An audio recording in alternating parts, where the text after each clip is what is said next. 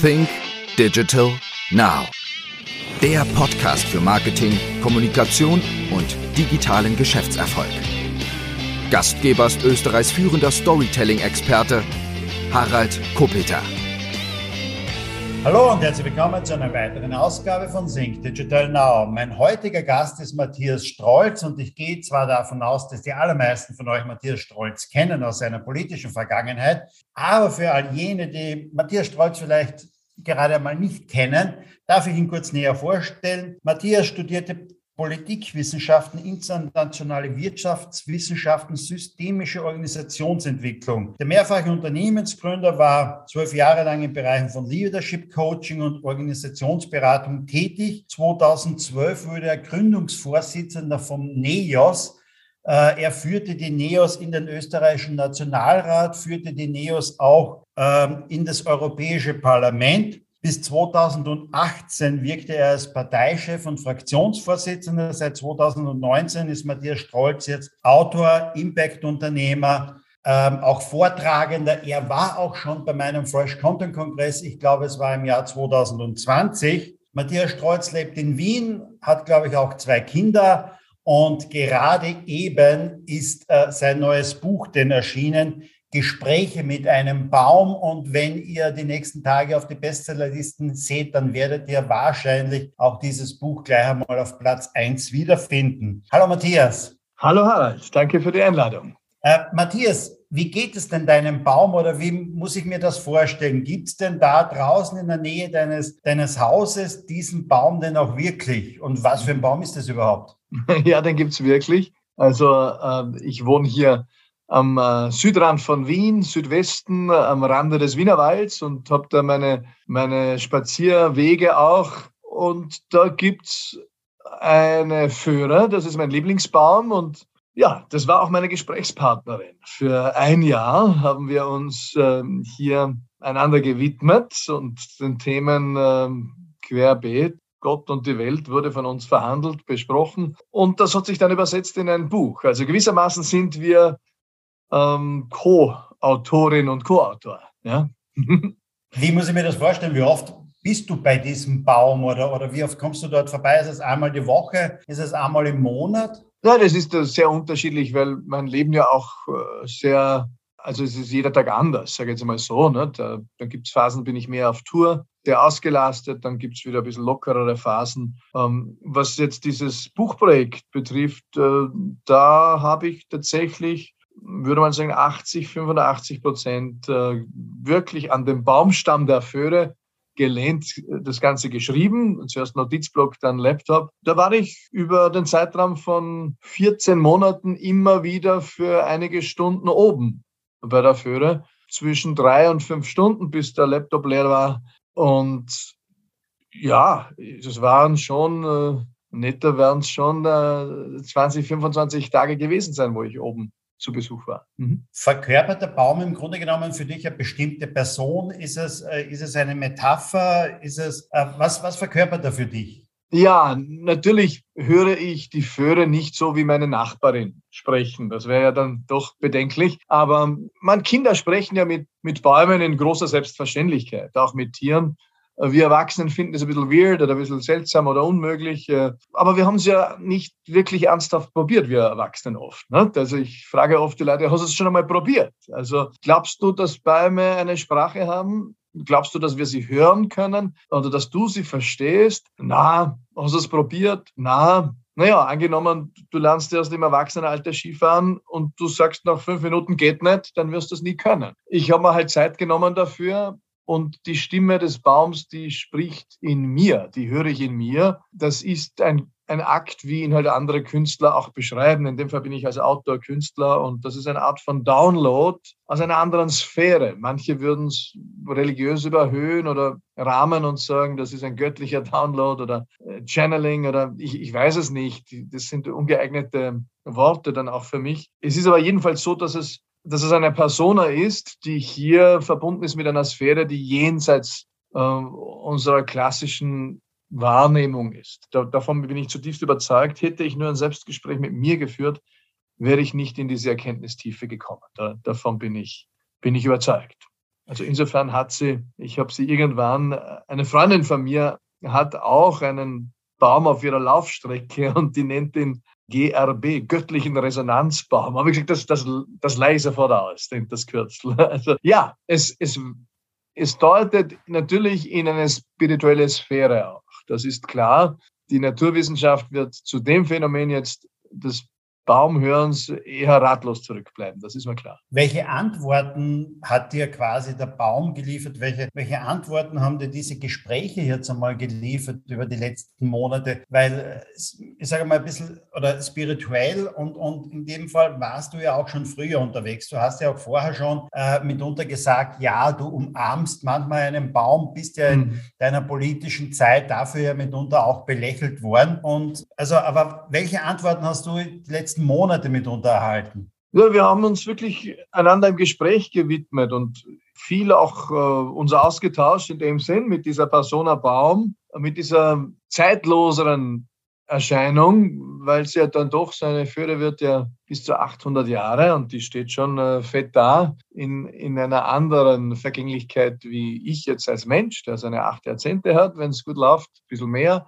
Wir haben tatsächlich verhandelt, Geburt, Tod, wie ist das mit Politik, mit Staat, mit Wirtschaft, äh, mit Wissenschaft. Also, also die, die Kernessenz ist ganz stark, dass wir als Menschen an einem Punkt sind, wo wir den nächsten evolutionären Schritt machen sollten. Sonst äh, möglicherweise löscht es uns als Spezies auf diesem Planet. Ähm, wir kommen als Kinder der Aufklärung aus, aus einer 400-jährigen Epoche jetzt der Vorherrschaft der Naturwissenschaft. Wir haben ja unendlich viel zu verdanken.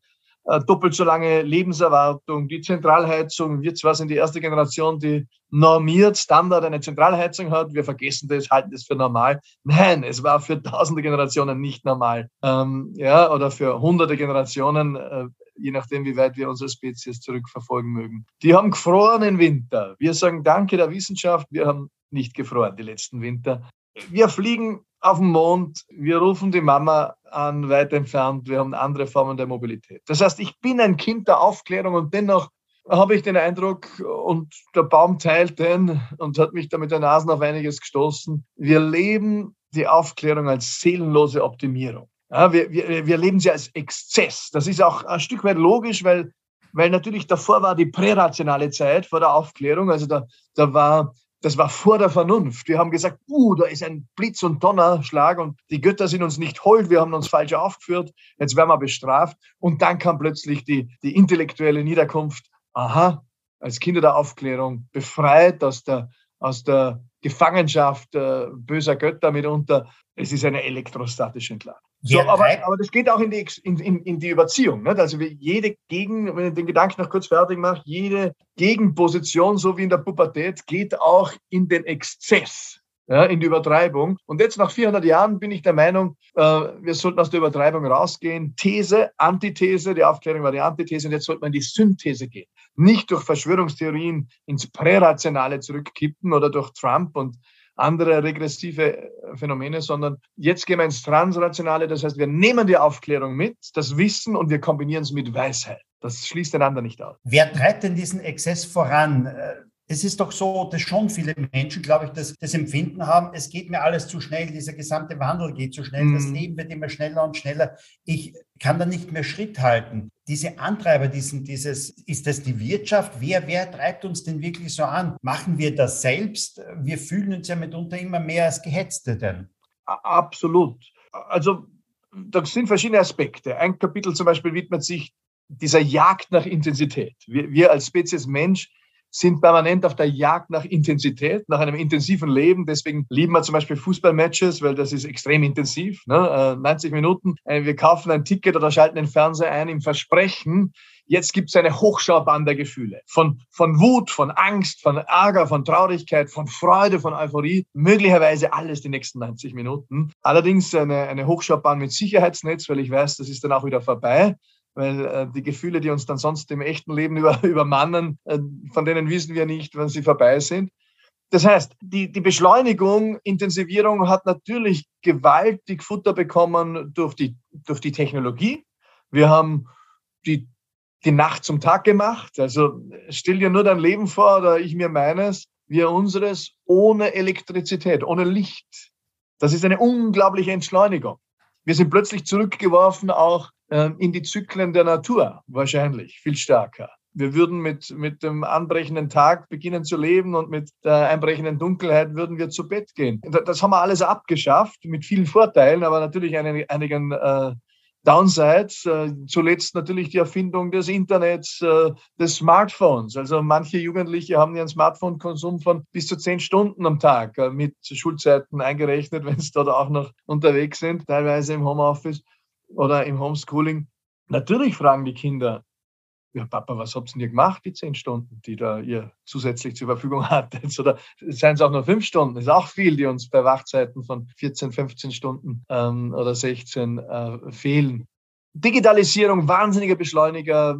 Unsere Gier, wir sind äh, die raffendste Spezies, die es gibt auf diesem, auf diesem äh, Planeten. Also meine Mama hat immer gesagt, jede Kur weiß, wann sie genug hat. Der Mensch weiß es nicht. nicht? Also wir, wir, wir, wir fressen und fressen und wir werden dabei nicht satt. Das ist natürlich vom Ego getrieben und von Ängsten getrieben. Äh, wir sind Kinder des Materialismus in einer Dimension wie nie zuvor. Wir sind Kinder der Optionen. Also jede Generation, die kommt und noch mehr Optionen. Ich hatte zwei Fernsehkanäle im katholischen Hochgebirge. Wir haben gewusst, das ist nicht gut, da versifftes Unterland, Vorarlberger, die haben vier Kanäle. Also intuitiv katholisch äh, geprägt haben wir gewusst, es ist zu viel der Verführung. So, unsere Kinder haben zu jedem Zeitpunkt Millionen von Kanälen, von Radio Maria bis Pornhub für Elfjährige.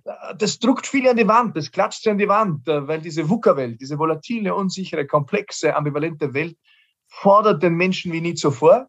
Äh, zumindest in Friedenszeiten. Ich glaube, Kriegszeiten sind nochmal eine andere Überforderung. Und, und natürlich lässt es viele krank zurück. Wir wissen, äh, wenn dann noch soziale Isolation dazukommt, so wie Corona und Angst, äh, wir sind ein radikal soziales Wesen, wir Menschen, und Angst macht uns krank, wenn sie dauerhaft da ist. Dann kippen Millionen, in dem Fall hunderte Millionen weltweit tatsächlich in die Depression in Angststörungen, in Essstörungen. Allein die Zahlen für Großbritannien, USA sind neu am Tisch, plus 15 Prozent bei den Jugendlichen. Wir wissen, dass rund zwei Drittel der Jugendlichen Mädchen, jungen Frauen psychologische Störtendenzen haben in Österreich. Wir wissen bei den Burschen 40 Prozent, Donau Uni Krems eine Studie ungefähr. Wir wissen, dass es die Depression sich verdoppelt oder verdreifacht hat, je nach Studie bei den Erwachsenen. Allein in den Corona-Jahren das ist, weil Corona WUKA hoch 3 ist, also noch volatiler, noch unsicherer, noch komplexer, noch ambivalent. Also WUKA hoch 2 und dann legen wir den Krieg drüber, der nach Mitteleuropa einrückt, dann ist es WUKA hoch 3.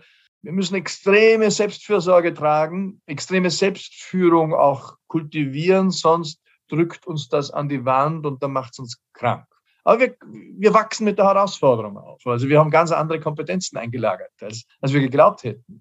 Aber du sagst, Du sagst natürlich nicht, also dieser, dieser Beschleuniger, das ist die Digitalisierung mhm. ähm, und all hinter dieser Technologie stecken natürlich Unternehmen und hinter den mhm. Unternehmen vielfach Personen denn auch. Ja. Ähm, Smartphone hat Steve Jobs erfunden, die, ich sage mal, ja, Social Media im Grunde genommen, Facebook, Mark Zuckerberg. Glaubst du, wollten die das so in dieser Form denn auch oder ist es zum Teil auch entglitten? Nein, wir sind ja Passagiere natürlich. Wir sind ja auch äh, Ginnypigs, äh, Versuchskaninchen der Zeitgeschichte. Wir werden in 30 Jahren drüber lachen, wie wir als erste Generation Smartphone, wie wir mit dem Gerät umgegangen sind. Und natürlich sind wir auch überfordert mit dieser, mit dieser Neuerfindung, die so große Macht hat. Und natürlich ist es völlig unabsehbar für einen Facebook-Erfinder, wo er in zehn Jahren stehen wird. Ich kann mich erinnern, ich habe es deswegen gut in Erinnerung, weil, weil wir ja eine Parteigründung vorangetrieben haben vor zehn Jahren. Und da war ohne Twitter und Facebook wären wir nicht im Parlament glaube ich. Ja. Damals stach noch Content. Ich war da mit HC Strache und, äh, und einem Sebastian Kurz. Wir waren das Top-Trio beim Social Media Monitor, da wie das Carsten hat. Das war so ein Monitor, ja. der verschiedene Performances gemessen hat. Dann bin ich plötzlich zurückgefallen. Wir waren natürlich mit Aufbau der Partei beschäftigt, hatten kein Geld und keine, keine Zeit, keine Strukturen. Plötzlich haben die äh, eine zehnfach höhere Performance gehabt wir haben völlig übersehen, dass die natürlich wahnsinnig viel Geld eingeworfen haben ab 2014. Also bis 2014 äh, hast du Meta machen können mit wertigem Content. Später ist es eher ein Lucky Punch gewesen, ob du mal viral gegangen bist. Aber dann hast du Geld einwerfen müssen. Das haben wir übersehen. Die haben natürlich die professionellen Strukturen gehabt. Denn Sebastian Kurz hat monatlich einen Zehner eingeworfen mit der Agentur äh, auf Facebook und so sind die halt gewachsen. Natürlich war er auch Kanzler dann und so weiter. Also da gibt es auch andere Faktoren. Aber wesentlich das Geld. 2013 haben wir noch im, auch die, die Piratenpartei und so weiter, ähm, wir waren in einer Aufbruchsstimmung digital im Sinne von jetzt kommt die große Transparenz, die große Demokratisierung der Information, jetzt kommt eine neue gute Welt äh, in, in, in Teilen. Es hat uns genau zehn Jahre gebraucht, äh, dass wir irgendwo das Gefühl haben, wir sind ein bisschen in einer Sackgasse, auch demokratiepolitisch mit den neuen Medien. Fake News fliegen uns um die Ohren, feindliche Mächte untergraben Wahlveranstaltungen äh, von USA bis, bis Europa, Verschwörungstheorien feiern fröhliche Urstände, das alles auf Social Media und im Internet. So, innerhalb von zehn Jahren bist du, bist du deppert. Also in zehn Jahren kannst du wieder anders ausschauen. Vielleicht haben wir da Methoden gefunden, dass wir einen erwachseneren, einen reiferen Umgang finden, dass wir auch Kontrollmechanismen einführen oder was ich was alles. All die Diskussionen sind ja unterwegs. Wir haben ja auch völlig übersehen, dass wir innerhalb von 15 Jahren auch zu einer Datenkolonie der Amerikaner verkommen sind, der Europäer. Wenn wir nicht aufpassen, werden wir auch noch zu einer Sekundärkolonie datenmäßig der, der Chinesen mit TikTok und anderen sondern mhm. jetzt macht es alles spielt keine große Rolle, wenn die uns wohl gesonnen sind. Aber ich meine, wenn so ein, ein kranker Typ wie, wie äh, Trump nochmal ans Ruder kommt und im Moment ist es ja sogar ein bisschen mehr als 50-50, dass er noch einmal eine Amtszeit bekäme. Du weißt ja nicht, wo der steht dann, äh, wenn er gar nichts mehr zu verlieren hat, weil er nicht mehr wiedergewählt werden muss und weil er, wenn er einfach auch das Gefühl hat, ich habe ein paar Kränkungen zu korrigieren. I don't know, wie der auch mit Putin umspringen würde, ob die äh, Best Buddies wären in dieser Phase. Also wir müssen da schon aufpassen. Die, das ist alles nicht so geplant, weil manche sagen, ja, das haben die geplant und ja, irgendwie der, der Windows-Typ und äh, der Facebook-Typ und noch zwei andere und der da vom Davos-Forum, das ist der Big Reset und so weiter, das halte ich für groben Bullshit. Also natürlich gibt es Milliardäre, die nichts Gutes mit uns vorhaben oder die fragwürdige Ansichten haben. Da würde ich aber eher einen Herrn Thiel dazu zählen, zum Beispiel, einen Arbeitsgeber von Sebastian Kurz, der halt ein Postdemokrat ist, der sagt, Demokratie ist, ist, ist irgendwie äh, aus der Mode und wir sollten eher da die, die Macht äh, den ähm, den Startup-Milliardären geben, ja, die haben bewiesen, dass was können. Das halte ich für grob fragwürdig. Also das, das bin ich total dagegen. Da bin ich ein großer Fan der Demokratie mit all ihren Unzulänglichkeiten. Aber es gibt nicht den einen großen Plan ja, von fünf Oligarchen oder Milliardären, weil die sind sich ja selber Spinnefeind mitunter, gehen sich an Kragen bis hin zur wechselseitigen äh, Vernichtung mitunter oder große Egos. The Big Reset gibt's in dieser Form nicht. Wer es nachlesen will, der Herr Schwab hat ein Buch drüber geschrieben, sogar der Chef vom, äh, vom World Economic Forum in Davos. Das ist ein harmloses Buch. Das macht sogar sehr viel Sinn für mich. Er wirbt sogar, was für einen Veranstalter für Geldsäcke und politische Eliten erstaunlich ist, für eine sozialliberale oder sozial-ökologische Wende, wo, wo, viele von denen was zu verlieren hätten.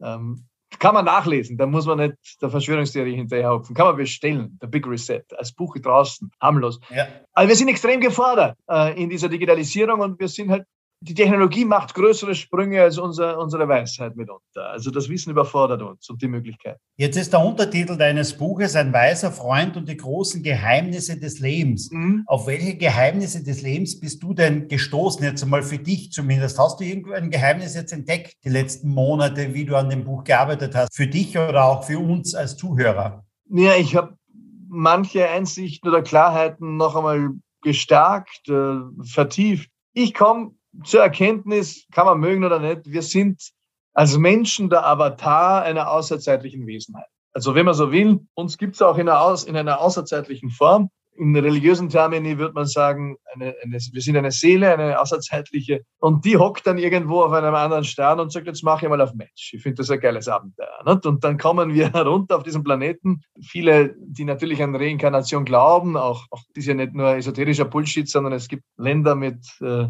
mit äh, Milliarden Einwohner oder jenseits einer Milliarde wie Indien, wo das eher gängige Glaubensvorstellung wäre. Also da müssen wir auch ein bisschen bescheiden sein. Natürlich kann die Naturwissenschaft dazu nichts sagen, aber dass das alles Trotteln sind und deppert und all die Kulturen, die das irgendwie etabliert haben, das erscheint mir dann auch überheblich. Das heißt, wir, wir sitzen auf diesem anderen Stern oder wo auch immer und sagen, jetzt mache ich auf Fleischling. So, dann kommen wir daher auf den Planeten Erde und dann wird uns einmal eine Wahnsinnsmaschine aufgesetzt mit unserem Hirn. Äh, wir kriegen äh, fünf Sinne oder vielleicht sogar mehr. Nur die, den sechsten können wir dann nicht vermessen, naturwissenschaftlich. Der Deal ist ein bisschen, es wird uns der Blick in die Unendlichkeit vernebelt durch die fünf Sinne. Wir sind in Raum und Zeit gebettet in einen vergänglichen Körper und damit in die Endlichkeit gebettet, damit in Konkurrenz und Kooperation. Wir sind ein radikal soziales Wesen, sind aber auch in die Knappheit gebettet. Wir können nicht jeden Beruf ausprobieren, nicht jede Paarungspartnerin oder Paarungspartner, nicht jedes Land besuchen. Das heißt, alle, die sagen, wir müssen nur die Konkurrenz abschalten und alles wird gut und den bösen Wettbewerb sagen, ja, aber das ist Conditio Humana, das ist menschliche Grundbedingung, weil wir eben in Knappheit gebettet sind. Wir sind auch in Fülle gebettet, aber nur dort, wo wir uns verbunden fühlen mit unserer außerzeitlichen Essenz.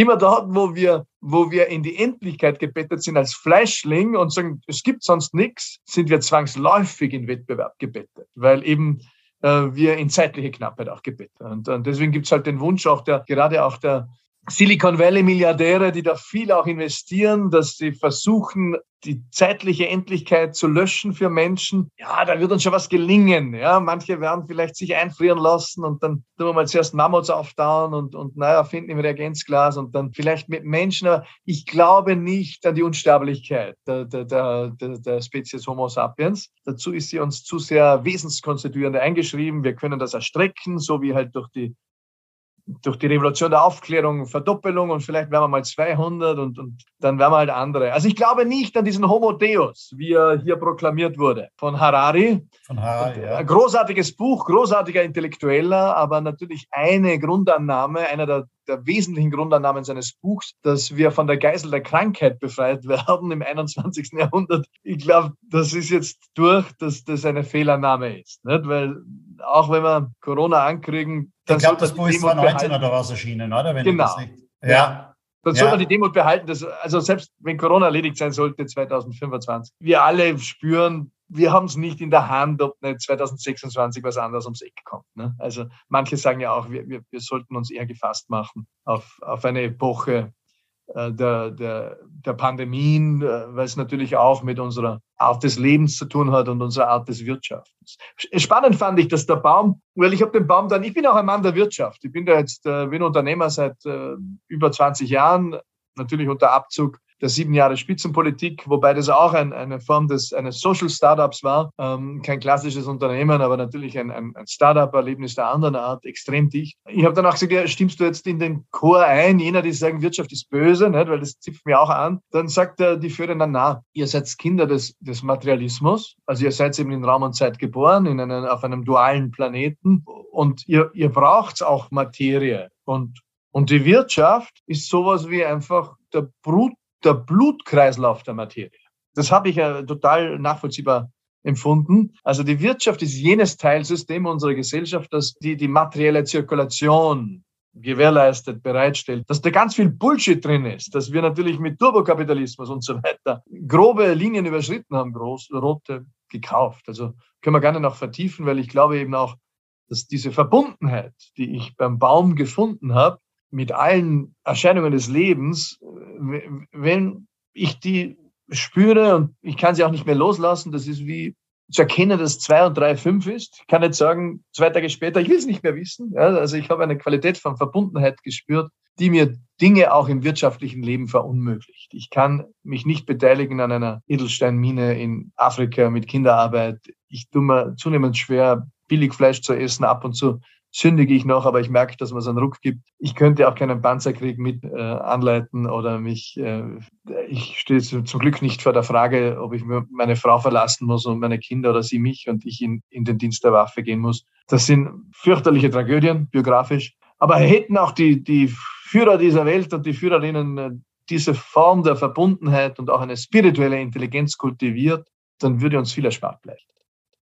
Kurze Unterbrechung, diesmal in eigener Sache. Die letzten Monate und Jahre haben uns gezeigt, wir brauchen im Business neue Lösungen, wir brauchen neue Ideen, wir brauchen frische Ideen. Und genau darum geht es am Fresh Content Kongress am 19. Mai im Kongress Graz. Der Fresh Content Kongress ist eine Veranstaltung, die ich seit fünf Jahren veranstalte. Dabei geht es um die wesentlichsten Themen im Unternehmertum, im Business. Es geht um die Themen Marketing, Sales, Kommunikation und Unternehmertum. Und auch heuer werden am 19. Mai wieder ganz tolle Gäste und Speaker mit dabei sein. Unter anderem Jörg Löhr. Jörg Löhr ist einer der bekanntesten Persönlichkeitstrainer im deutschsprachigen Raum. Oder René Bourbonus, aus meiner Sicht einer der besten Rhetoriktrainer im deutschsprachigen Raum. Mit dabei ist auch Frank Doppheide. Frank Doppheide war über viele, viele Jahre CEO von Grey International, einer der größten Werbeagenturen. Er war Geschäftsführer der Handelsblatt Mediengruppe und hat seit rund einem Jahr über ein Jahr eine eigene Agentur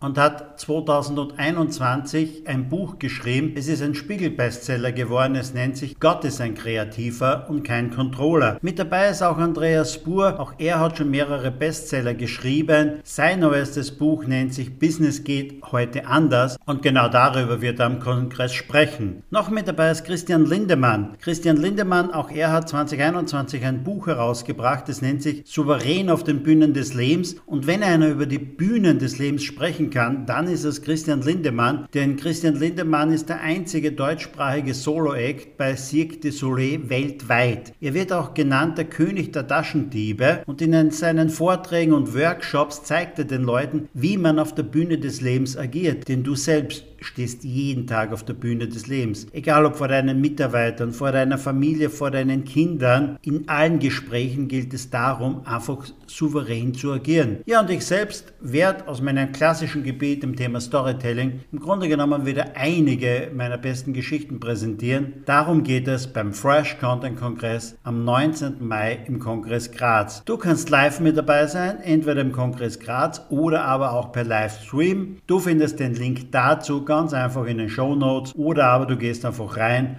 und gibst einfach in den Google-Suchschlitz Fresh Content Kongress ein und es ist ohnehin der einzige, der sich so nennt. Würde mich freuen, dich am 19. Mai persönlich begrüßen zu dürfen. Und nun geht's weiter im Podcast.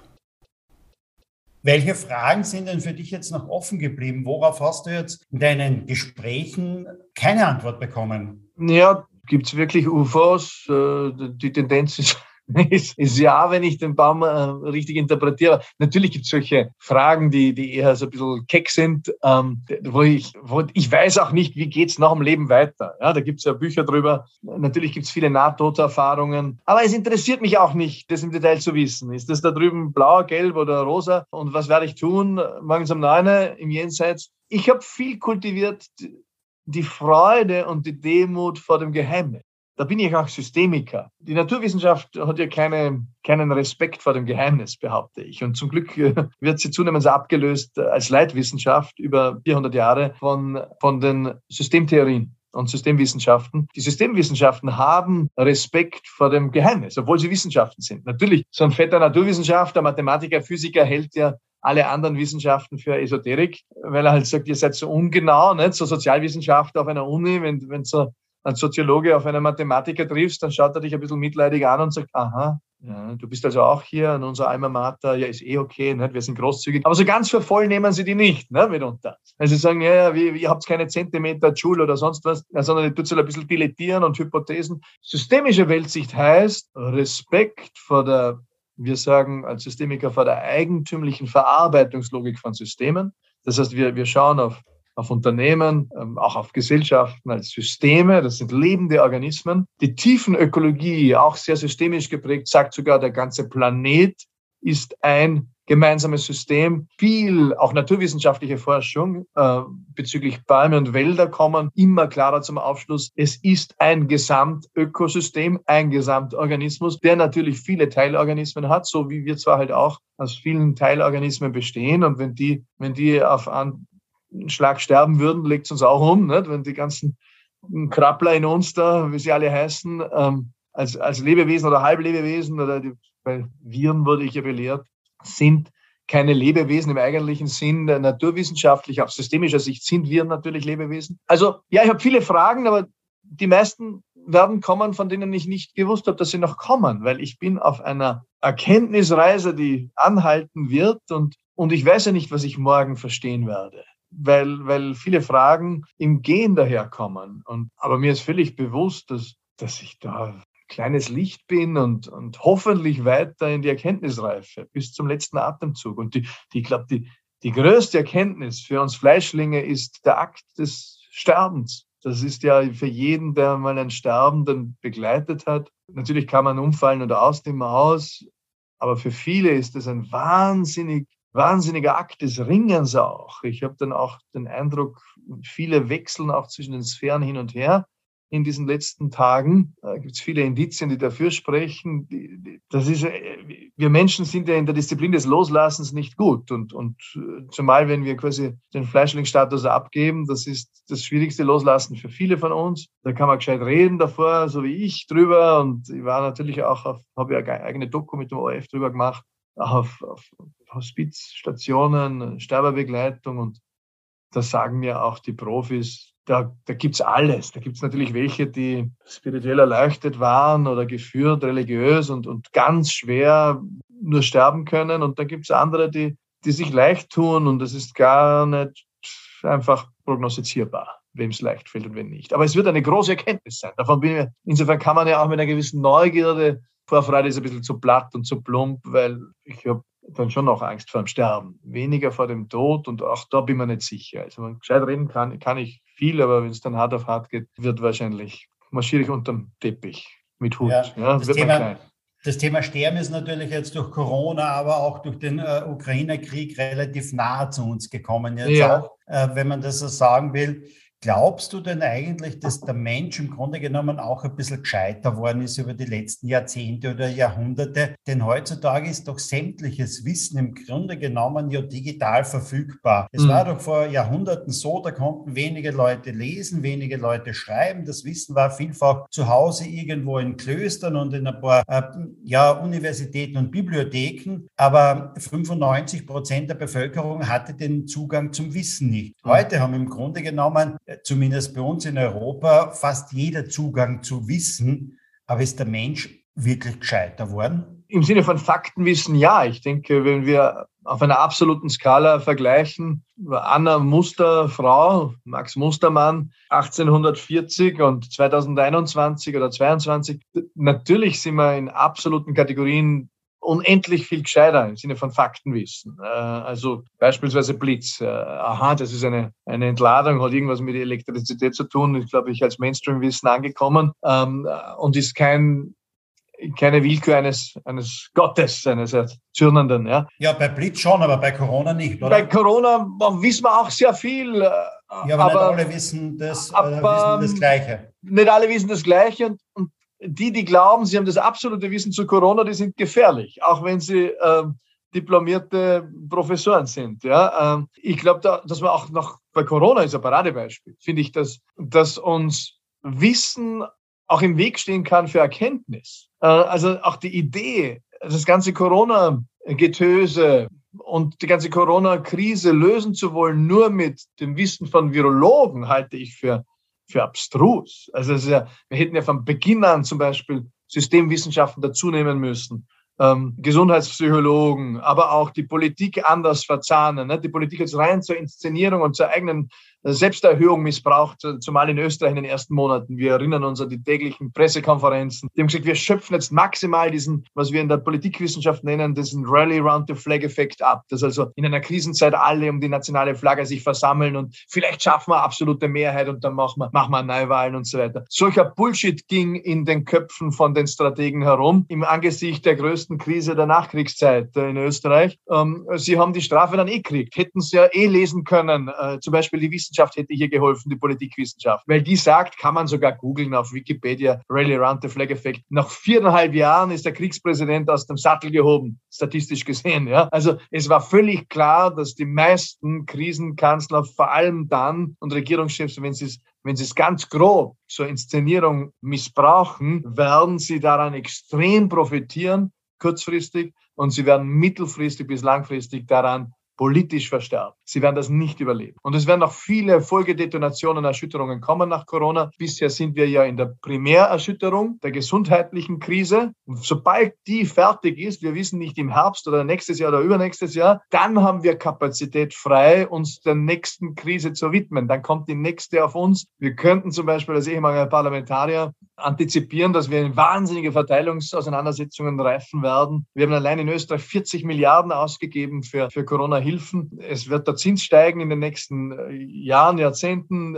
Wenn wir wieder zu einer ernsthaften Budgetpolitik kommen, weil wir haben keine ernsthafte Budgetpolitik gemacht die letzten zwei Jahre, wir haben irgendwie random irgendwas hingeschrieben und das hat eh nicht gehalten und das Geld war abgeschafft. Wenn wir wieder akzeptieren, dass wir hier nicht im luftleeren Raum sind, dann werden wir uns ganz groben Auseinandersetzungen hoffentlich friedlich widmen. Wo kommt der Knödel her, den wir zurückzahlen müssen? Wer hat welche Belastung zu tragen? Wo kürzen wir? Ähm, solche Dinge sind antizipierbar.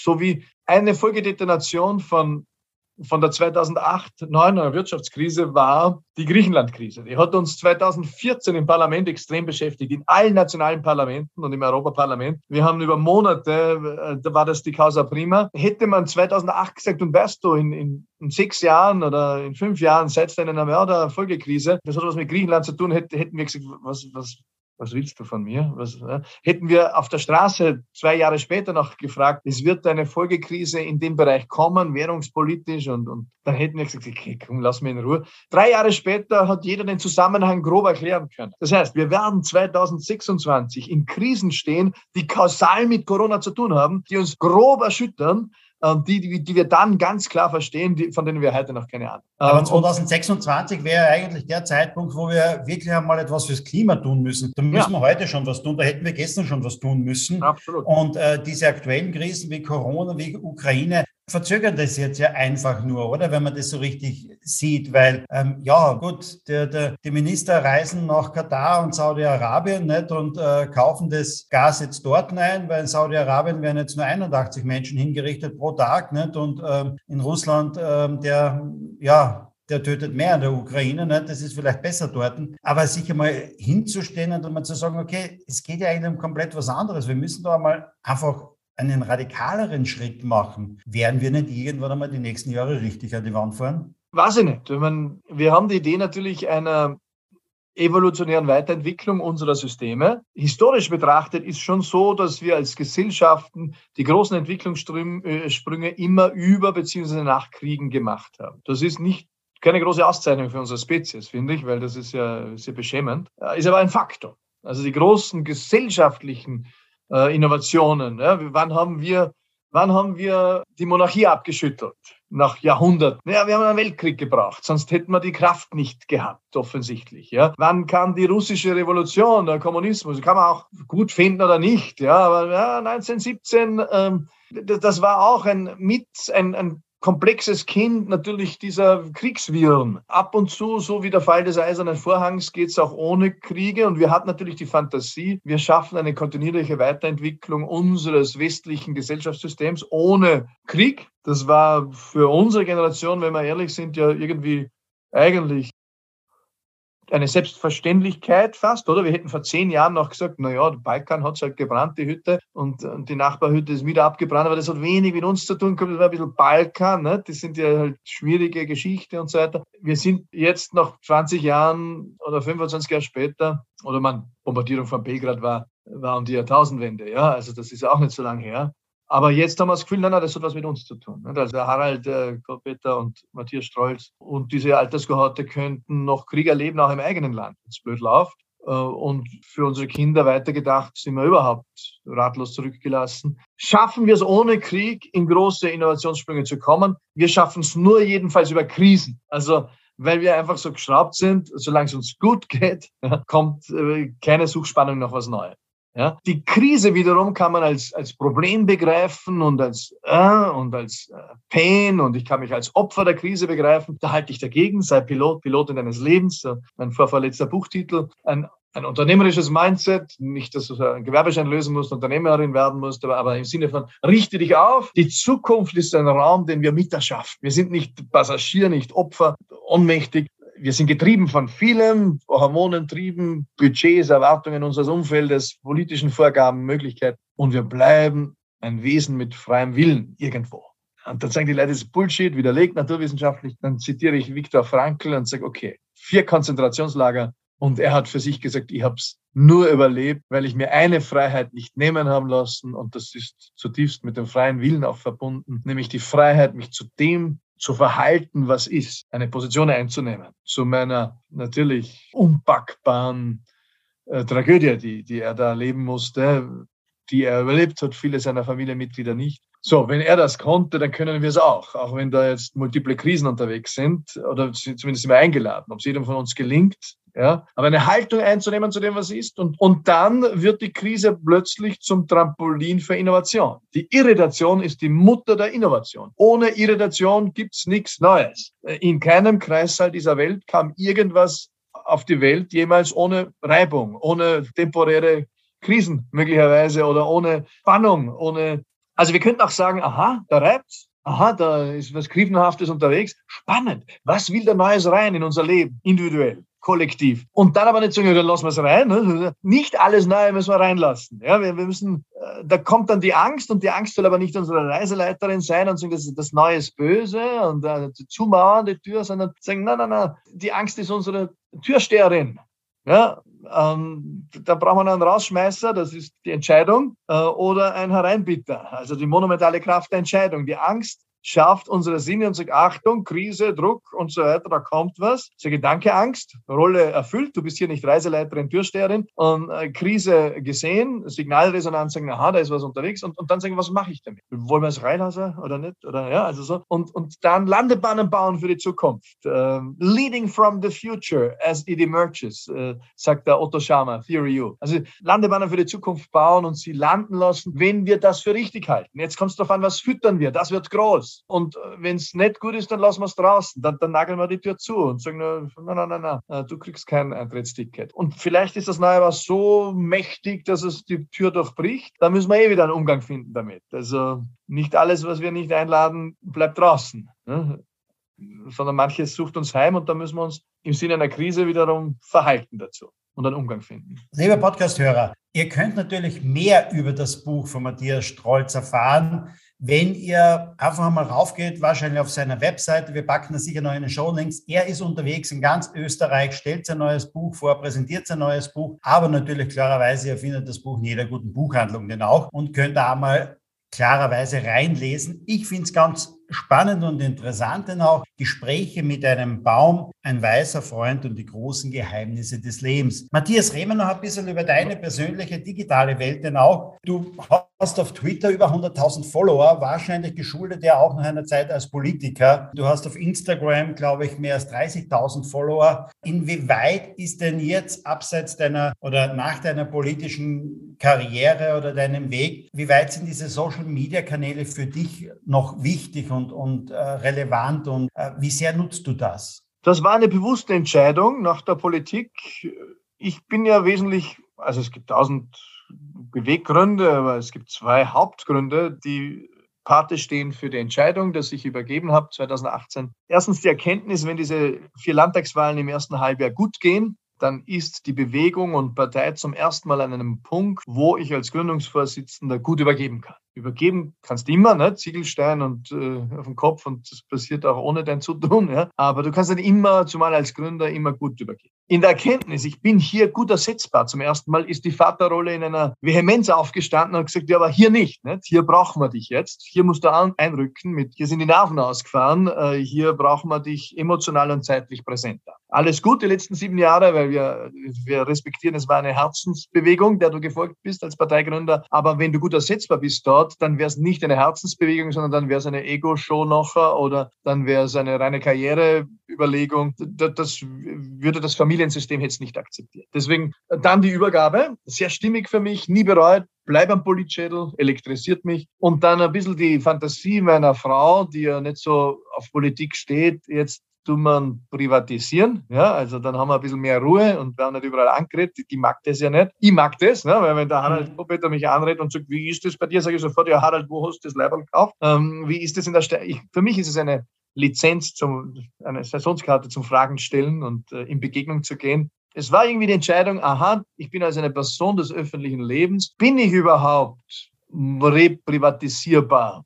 Und da war, der, da war für mich die Erkenntnis, dass gerade auch die Übergabe und der Abgang dieser Monate ich eine so eine breite Präsenz hatte plötzlich, dass ich eine, eine, eine Threshold, eine, eine Hürde überschritten habe, so dass mir bewusst war, ich bin als Parteigründer in das Gedächtnis zumindest einer Generation eingeschrieben. Das heißt, ich kann mir es gar nicht mehr aussuchen, ob ich eine Person des öffentlichen Lebens bin. Ich bin eine. Natürlich wäre die, die äh, Vergänglichkeitskurve oder die, die Halbwertszeit der Erinnerung ist so, dass dass mich immer weniger Leute erinnern, aber so wie man eine Heide Schmidt heute noch erinnert, zumindest eine Generation unsere, so wie man eine Frieda Meissner-Blau erinnert, zumindest unsere Generation, wird meine Generation und irgendwie zehn Jahre runter und rauf mich erinnern. Im Guten oder im Schlechten, die werden halt sagen, hey, ist das nicht, das ist doch dieser Neo-Gründer da oder Neos oder sind sie nicht der Flügelheber oder der Bäume Und dann habe ich gesagt, okay, dann ich bin ein Impact-Entrepreneur, ein Impact-Unternehmer. Mir geht es immer um Wirkung. Ich will einen Beitrag leisten. Ich bin ein Gärtner des Lebens. Ich kultiviere soziale Felder. Das kann ich nicht nur als Politiker, Parteigründer, das kann ich auch als Autor, als Vater, als Unternehmer, als Startup-Entrepreneur. Und dann macht es aber Sinn, dass ich die sozialen Medien behalte. Und tatsächlich äh, nutze ich sie sehr unregelmäßig. Derzeit habe ich eine sehr intensive Phase. Sehr unterschiedlich, zum Beispiel auf, auf Instagram stagniere ich seit der Politik, wachse ich nur, wenn ich aktiv bin. Meine Töchter sagen mir immer, Papa, das ist ja genannt, da verlierst Leute und so weiter. Also da bin ich stabil. Twitter ist massiv gewachsen äh, seit der Politik, äh, wächst tendenziell dann mehr, wenn ich nichts mache, das ein bisschen bedenklich ist. Ähm, Facebook ist auch gewachsen auf die über 100.000 LinkedIn kam erst nach der Politik. Sing ist ein, eher eine, eine Randnotiz, aber wächst auch. Ich will wirksam sein. Vielleicht kommt auch eine Phase auch der dann spirituellen Einkehr, wo ich sage, ich will von der Welt nicht mehr so viel wissen und will auch nicht mehr so viel hineingeben. Dann werde ich mich noch stärker zurückziehen. I don't know. Jetzt, ich schreibe auch nicht Bücher, um natürlich verdienst du Geld auch, aber von so einem Buch kriegst du 10 Prozent äh, des Verkaufs, äh, nicht einmal. Ja, ne? Ich bin jetzt bei einem führenden europäischen Verlag, da bin ich dankbar, dass ich in Deutschland gelandet bin bei einem großen Verlag, aber da bist du dann auch nicht in der Position, dass du verhandelst. Ist mir dann auch egal, ne? da kriegst du sogar unter 10 Prozent. Also man, jeder kann sich das ausrechnen, weil die Leute oft fragen, aha, baust du jetzt ein neues Haus? Du bist in Österreich ein Bestseller ab 4000 Stückeln Buch. Wenn du sagst, okay, das ist mit 18 Euro im, im im Shop, äh, nimmst die Steuer weg, kann sich jeder selber aus. 10 Prozent. Also das, es geht sich die Türschnalle fürs Haus aus, falls jemand äh, mit einem Buch eine, ein Haus kaufen will. Ähm, es geht um eine Botschaft, die ich unter die Leute bringen will. Und dafür ist Buch ein immer noch ikonisches Instrument. Ich, ich liebe Bücher. Jedes Buch hat mit meinem Leben was gemacht, auch mit meiner Berufsbiografie. Du kannst es gar nicht so recht beurteilen vorher, weil es passiert so ein bisschen nachher mit dir. Deswegen sind die ersten Wochen so spannend, weil ich mir selber zuschaue, was passiert, was passiert gerade. Wer kommt denn da? Ich habe gestern die erste Buchpräsentation gehabt. Natürlich viel Resonanz auf so Frühstück bei mir, Ö3 oder so. Das ist eine Million Zuschauer. Zuhörerinnen, Hörer und, und Krone Bunt, das sind 2,8 Millionen Leserinnen und Leser, da kommt plötzlich was zurück. Ne? Die Frage ist, wie wird Deutschland spannend? Und, und für all das, das war die Ausgangsfrage, sind natürlich, wenn ich hier eine Botschaft habe, die mir wichtig ist, nämlich die Versöhnung von Naturwissenschaft und Spiritualität, das Verheiraten von Wissen und Weisheit, das ist eine Botschaft, die mir immens wichtig ist, weil ich glaube, das kann Frieden bringen in diese Welt und das gute, wahre und schöne Nähern auf diesem Planeten in unserem Leben, dann helfen mir digitale Kanäle immens. Deswegen kultiviere ich sie. Was sind denn so auf deinem Handy deine drei Lieblings-Apps eigentlich? Also nicht, es gibt einen Unterschied, es gibt häufig genutzte Apps, die müssen hm. aber nicht unbedingt immer die Lieblings-Apps sein. Na, derzeit ist es die häufigsten sind die Social Media Apps, also äh, Twitter äh, muss man acht geben, dass man kein Junkie wird, weil natürlich sofort auch in der Früh schaust, steht die Welt noch. Ne? Das ist ja mhm. in Corona-Zeiten, die war das nicht so eindeutig und jetzt in Kriegszeiten auch nicht. Da muss man auch acht geben, dass man nicht abhängig wird. Das Ganze ist ja auch, ähm, hat den Charakter einer Droge. Was ich, was ich schon gerne habe, ist Musik jetzt auch hören als Gegenpol über Streamingdienste also ansonsten habe ich nicht viel Apps drauf, weil ich, ich versuche, ich schalte auch das Handy dann nachts ab und so, das Smartphone. Ich bin jetzt viel an dem Zeug. Ne? Das ist, es hat ja das Handy ist hochproblematisch, wie wir es verwenden, das Smartphone. Das ist auch für Erwachsene, für die Jungen noch problematischer. Ich halte das nicht für einen reifen Umgang, den, den wir da haben oder den ich da habe, lasse es ganz bei mir. Und damit es nicht völlig krankhaft wird, versuche ich mich auch vor dieser oder jener Verführung fernzuhalten. Also deswegen bin ich da auch, man muss sich selbst führen, sonst äh, ist das so potenziell penetrant und übergriffig, äh, diese ganze digitale Welt, dass sie deine reale Existenz beeinträchtigt. Ja? Ähm, das ist ähm, bei den Jungen. Ja, also Social Media Konsum, riesiges Thema bei den Burschen, Riesenthema, Gaming, mhm. äh, Pornos, äh, natürlich die Role Model Wirkung von dumpfen äh, Influencern. Frage mich, wo ist die Frauenbewegung geblieben oder der Feminismus, Postfeminismus? Es geht bei viel zu vielen weiblichen Influencern nur um Arschtitten äh, und dicke Lippen, wo ich sage, boah, ich habe mir gedacht, das haben wir hinter uns. Ja, ähm, wir müssen uns selbst führen, sonst macht es uns krank. Also diese Zunahme auch der Depressionen, der suizidalen Tendenzen bei den Jungen, die massive Zunahme. Allein im, im, im, im Dachraum Deutschland, Österreich, Schweiz, Millionen davon betroffen. Das sind ja keine Kleinigkeiten, das sind Millionen von Lebensläufen, äh, die es hier teilweise an die Wand fährt oder verbiegt. Ganz tragisch. Das hat auch mit Fehlverhalten und Fehlkonsum zu tun, äh, digital. Da bin ich mir sicher.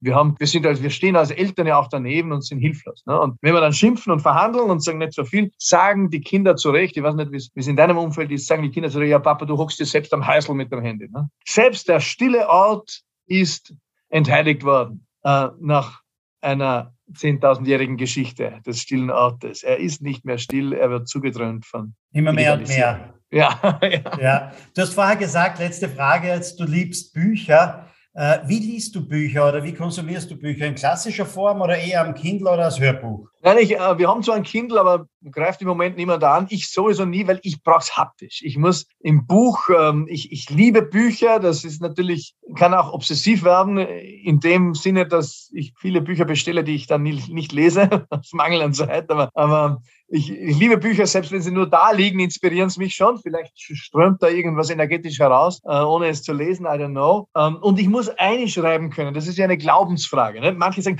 kein Eselohr, bitte in ein Buch reinschreiben schreiben, oh ja, ich muss ankreuzen, äh, ich muss da unterstreichen können.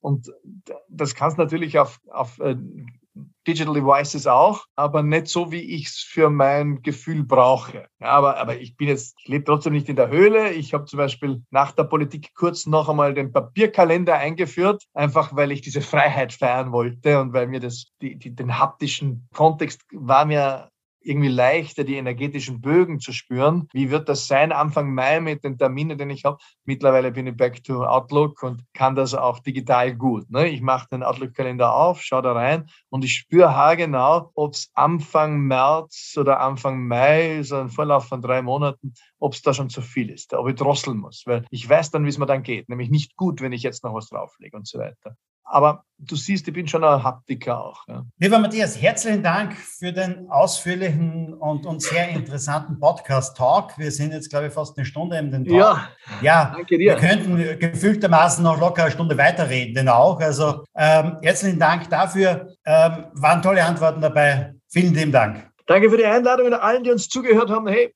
alles Gute, ein frohes Leben wo immer gerade unterwegs, ob im Schaumbad oder auf dem Fahrrad strampeln oder irgendwie auf der Couch liegen. Alles gut. Herzlichen Dank, Matthias Strolz. Das, liebe Zuhörer, war eine weitere Ausgabe von Sync Digital Now. Nächste Woche wieder mit einem nächsten spannenden Interviewgast. Bis dann.